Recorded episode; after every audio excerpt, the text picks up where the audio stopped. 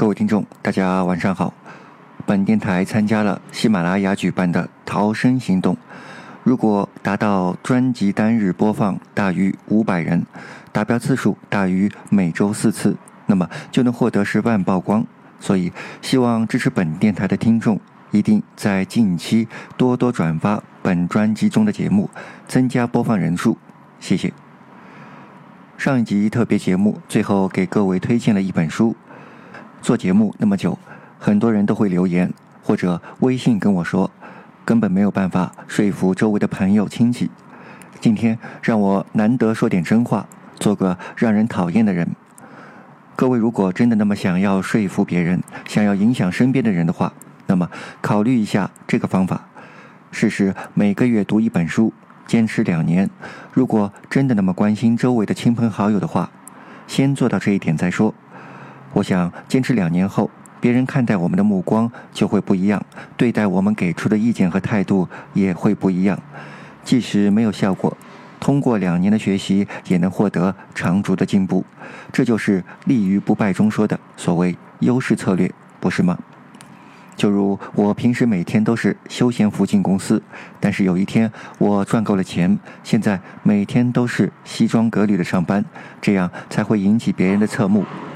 专业人士都知道要注重外表，因为这直接影响人们对其意见和建议的重视程度。每个人都受到光环效应的影响，直觉会立刻告诉你该相信谁。有些人一听到你的声音就会讨厌，就听不下去了。别说接受你的意见，我的声音也就一般，而且发音不标准，还经常读错字。不过有人喜欢就好，我不是一个专业的播音员。有人说，有思想的人不会刻意注意外表吧？我想，除非这个人很有时间，他有无数的时间。如果要探讨专业问题，那么他一看你的学历和证书在一般水平以下，他也就不会愿意浪费时间了。但他不会声称你学历低，只是借口没有时间而已。不是早就有人指出了“穿鞋的杀手有饭吃”这样浅显的道理吗？人不是理性的动物，无论他自认为多么理性，人们表现出的是礼貌。事实是看到一个人在讨论中表现出的礼貌，而不是这个人很理性。说不定在其礼貌的谈吐之下，是一颗抓狂和痛苦的心。所以不必去猜测别人的内心。回到开头的问题，有人说自己关心朋友、关爱家人，那么到底有多关爱呢？如果有一种方法可以改变你的朋友和家人，使他们变得更好，但是需要先改变你自己，需要先走出自己的舒适圈，你愿意吗？有首歌写得好：“世人都晓神仙好，唯有功名忘不了。古今将相在何方？荒冢一堆草没了。世人都晓神仙好，只有金银忘不了。终朝只恨聚无多，及到多时眼闭了。”世人都晓神仙好，只有娇妻忘不了。君生日日说恩情，君死又随人去了。世人都晓神仙好，只有儿孙忘不了。痴心父母古来多，孝顺儿孙谁见了？有人说我想要改变，你以为他真的想要的是改变？于是你提供各种方法、各种建议，还要想督促他，结果什么都没有改变。其实他只是忘记加“轻松”二字了。他想要的是轻松的就能改变，轻松的就能减肥，轻松的就能赚钱，轻松的就能健康，轻松的就能创业。他想要饭来张口，衣来伸手，动动嘴，自己就能变得更好。最好连嘴都别动，听一听就能获得一切。如果你有这样的方法，就请赶紧告诉他；如果没有，那请赶紧走开，别耽误他继续寻找改变的方法。因此，现在的骗子都知道，一定要先问你有多想赚钱，是轻轻松松还是不顾一切。如果你说不顾一切，那么骗子说：“来看看你愿意为赚钱付出多少，把银行卡给我。”如果你不给，骗子说：“你看你心里并没有想赚钱，赚钱怎么能不先投入呢？”觉得看到别人误信什么，不听劝而感到痛苦。其实别人看我们，又何尝不为我们而感到痛苦呢？谁又是对的？别人会觉得我们读书太少，没有读过《黄帝内经》《本草纲目》《伤寒论》等。别人会觉得我们应该认真学习辩证法。古人的阴阳理论说得很清楚了，怎么我们不理解、不学习，反而相信西方人的那套？还有，别人会觉得我们不尊重长辈、不尊重名人、不尊重领导，根本不懂礼貌，不值得一谈。别人说辉煌灿烂，我们说先进科学；别人说历史悠久，我们说经过实验检验；别人说传承，我们说创新。我想，很多人现在还在认为没有办法测试出我们内心真实的想法。其实，人家早就研究了很多年了，论文都发表了很久。很多人认为自己是理性的，那么怎么去证明一个人的理性标准何在？没有标准的话，就是自己的主观感觉而已。相信很多人又要说，这根本没有办法证明。是的，倒推一百年，当时的人也会认为，怎么可能测量太阳核心温度呢？这个从逻辑上是不可行的。难道把太阳切开？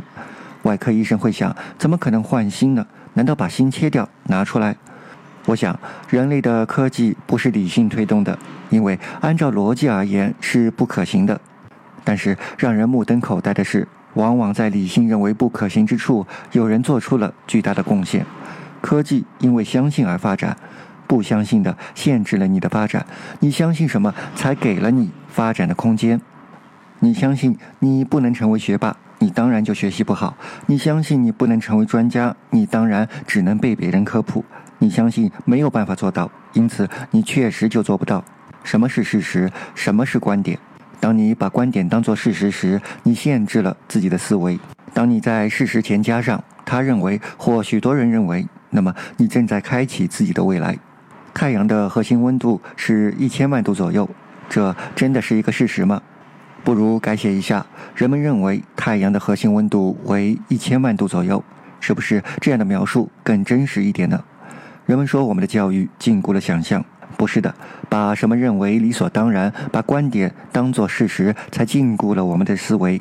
很多人都会跟我说不可能，我都会默默地加上三个字：你认为做不到。然后礼貌的笑笑，什么都不说，因为争辩不会改变别人的观点，所以听听就好了。我想起一句鸡汤文，叫做“成功和借口不会住在同一个屋檐下”。最后说一个广为人知的蜜蜂和苍蝇的故事。蜜蜂与苍蝇谁更聪明？大多数人都会不加思索地脱口而出：“当然是蜜蜂。”然而，美国密治安大学教授卡尔韦克做过的这个实验却发人深思。把六只蜜蜂和六只苍蝇装进一个长筒形的玻璃瓶中，然后将瓶子横放，瓶底对着亮光口，瓶口朝着黑暗处。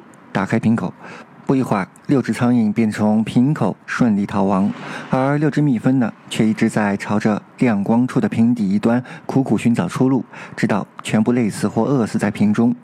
为什么智力较高的蜜蜂反而不如那些愚蠢的苍蝇聪明呢？因为蜜蜂在生活中从没遇到过玻璃这种超自然的东西，以他们的智力和经验，出口只可能在光线最亮的地方，所以他们压根儿就没想到要去别的地方试探一下。而苍蝇呢，发现光亮处行不通后，便在瓶中四处乱飞，结果误打误撞飞出了瓶口。对于这个故事，各有各的看法和感悟。请问，蜜蜂比苍蝇聪明，这是一个事实吗？这个实验能说明苍蝇比蜜蜂聪明吗？故事中蜜蜂把什么当做了事实呢？那么，请问这个研究正确吗？反映了事实吗？如果你不相信这个研究，那么抓几个蜜蜂和苍蝇检验一下结果如何？会不会是因为对着阳光的方向正好是蜂巢的方向呢？什么是事实？当你认可事实后，你发现你没有什么可以做的。只能人云亦云，但你不轻易接受事实时，你发现还有很多工作可以做，并且需要去做。那些说别人只会啃古书的人，如果不懂得事实与观点的区别，也不正在啃惊人的牙慧吗？大家都是兄弟，何必五十步笑百步呢？今天难得说了点真话。根据之前我做的调研结果显示，对于你更喜欢和哪种人在一起的问题中，选择直言相告、不顾及别人感受和面子的人，只获得了七票。